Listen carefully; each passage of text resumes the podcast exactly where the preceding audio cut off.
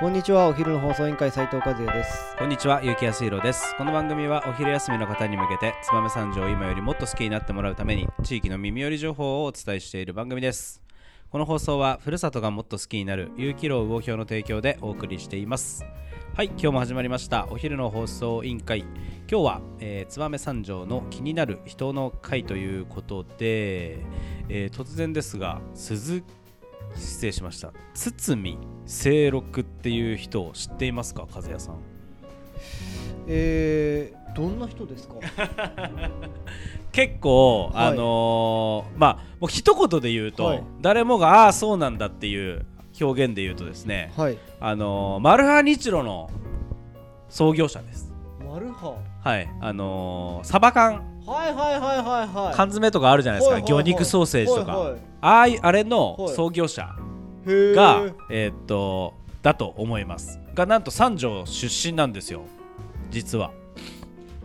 マジっすかはで意外とね知られてないと、いということで、えー、とまずは、えーいつものようにウィキペディア先生から、えー、堤清六さんの、えープロフィールを紹介したいと思うんですけど。はい、えー、堤清六さんは1880年2月15日、えー新潟県南蒲原郡三条町関町の呉服商、えー、今世ですかね、はい近世ですかねおーの8代目として生まれました、えー三条市立三条小学校を卒業後、えー北米教校という、えー学校に進学、はいはいえー1904年には、えー日露戦争で御用商人を志願満州に渡りました、おーえー1906年、えー清六はアムール川下流のプロンゲ岬で平塚常次郎さんです常次郎さん常次郎と出会いますでこの平塚さんとの出会いで、えー北洋漁業の開拓を、えー誓い、えー帰国するものの、えー親族には反対されたそうですなるほどで、まあ、呉服屋さんですかね、はいはいえーでも呉服屋さんを、えー店じまいして、はいえー、と叔父、えーはい清吉親族の、えー小出祐介、えー三条出身の海産物商、えー田代三吉ら賛同を得て11月3日に清吉宅かっこ新潟市東堀前通りの、えー軒先に堤商会という会社を成立しましたはいえーそれが、えー1907年にはブリガンデン式補船、まあ、要は船ですね、うんえー、芸城丸かな購入したわけですね芸城丸かなを購入したとはいで同年6月4日にカムチャッカ半島ウェスカムえー川のうー両場を目指して新潟を出港1910年、えー水産講習所の、えー、マナ鍋島技師ら協力を得て、えーと鮭の缶詰はい後のあけぼの印の酒缶の、えー製造を開始したと、えーその後カムチャッカ半島西岸の、えーとオルゼーナ屋に、えー最新式の缶詰工場を設立してですね、おおえー1914年、えー日領漁業株式会社が、えー北海道函館市に、えーつ発足したと。で1920年には、えー、堤商会が輸出食品と、えー合併して、えー極東漁業株式会社をと改名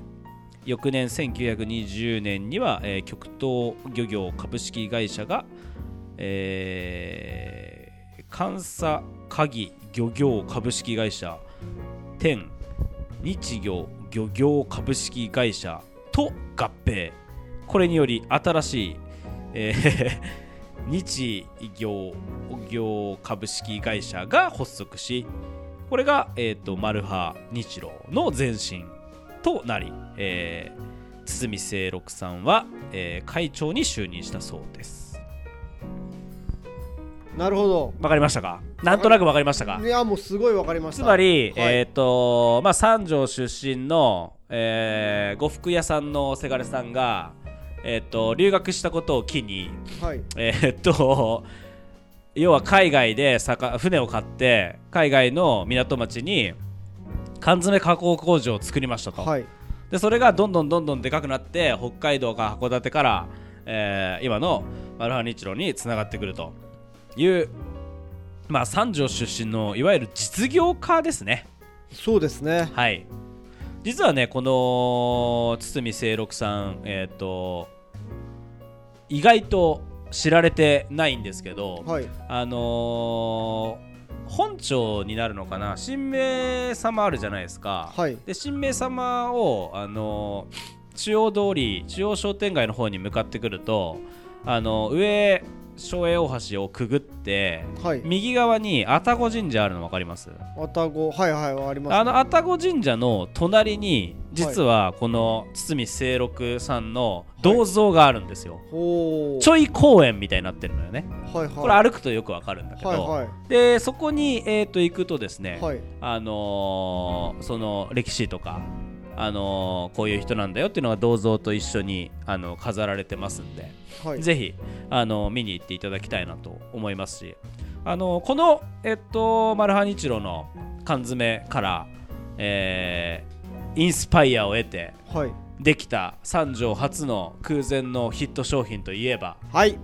わかりますよどうぞサバサラそうなんですよここのから、えー、とヒントを得てえっ、と貫徹さんがえっ、とサバサラというサバ缶をアレンジしたあのソウルフードを発信しましたねそうですねはいなんであのサバサラの、えー、と正式なオフィシャルなサバ缶はマルハニチロのマルハのサバ缶を使っていただきたいあの赤いなるほどはい他のメーカーではダメなんですはいぜひあのマルハニチロのサバ缶を使っていただきたいと OK ですはいそんな感じですちょっとこれ補足するんですけどはいこれ実はマルハニチロってずっと言ってたんですけどはいもともと別々の会社だったんですよそうねマルハとニチロねそうなんですよ、はいはい、はいで今回言ってる堤さんの話は日露の話になるほどなってまして、はいはい実はマルハ日露となるまで、はい2006年までおはい互いは別々の会社で、なるほどなる日ほど露としては2006年まで、はいはい、はいやっていて2007年に統合してマルハグループ本社と、うん、えー日露が経営統合してマルハ日露ホールディングスが誕生しなるたほどという経緯になっておりますなるほどので、まあ、今日は、はいえーマルハ日露の日露の方の話はいですね、はいはいあいやでもすごいですねすごいよね超やり手ですよね本当に何がそうさせたんだろうねなんねえかいきなりその船を買ってさ、はいその魚を缶詰にして売ろうっていう、まあ、缶詰にやっぱ感動したのかないやそうですねあの保存保存の状態というかね、きっとまあ三条はまあそれでも新潟なんで魚もそれなりにはあったでしょうけど、はいやっぱり、えー、とそういうのを見て保存の仕方に感動感銘を受けたんでしょうねきっとそうですねいや本当に今この歴史を見てるとマジでやべえと思ってだって1955年には栗浜工場で魚肉のソーセージとかもそ作うそうったりそうとだかかしらてるしもうそこら辺はのい開発とかにはもう本当に、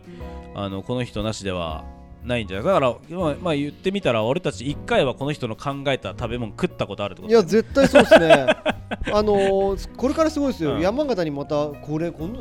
うん堤さんすごい人で、うんにあの住んでる場所だけじゃなくて、うんいろんなところにこうし新しい拠点を作ってなるほど、新しい開発を進めて、はいさっきあの魚肉ソーセージっていうのは、うん栗浜っていう話したじゃないですか、うん今度山形工場にははい、冷凍食品冷凍麺で参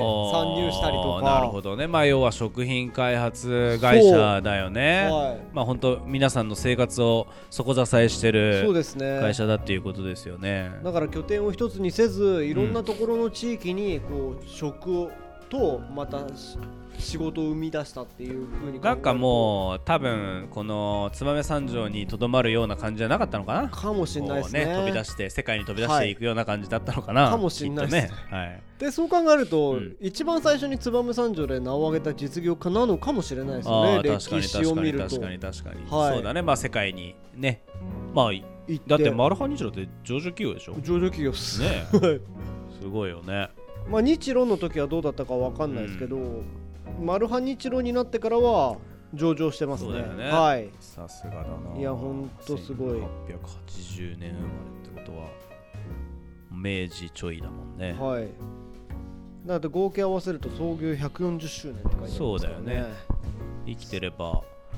150160歳ぐらいだな、はいいやでもこういうふうに僕たちが食べたものに対して、うんえー絶対関わりがある食文化の一つの礎を築いたそうだよね意外はと多分いその、そんな人が三条出身での人がいたっていうのはい知らない人が多かったんじゃないかなというこいやとで全くですよ、ううんん本当に僕も知らなかったし、こういう人が知れたっていうことでまた負けてられないなっていうおおあのーね、はいやっぱり燕三条堤さんのあ足跡をこうたどって、はいいち早くやっぱ世界に行ったりとかしてるのももしかしたらこういうところから影響を受けて DNA がね周り人に残ってるのかもしれない、は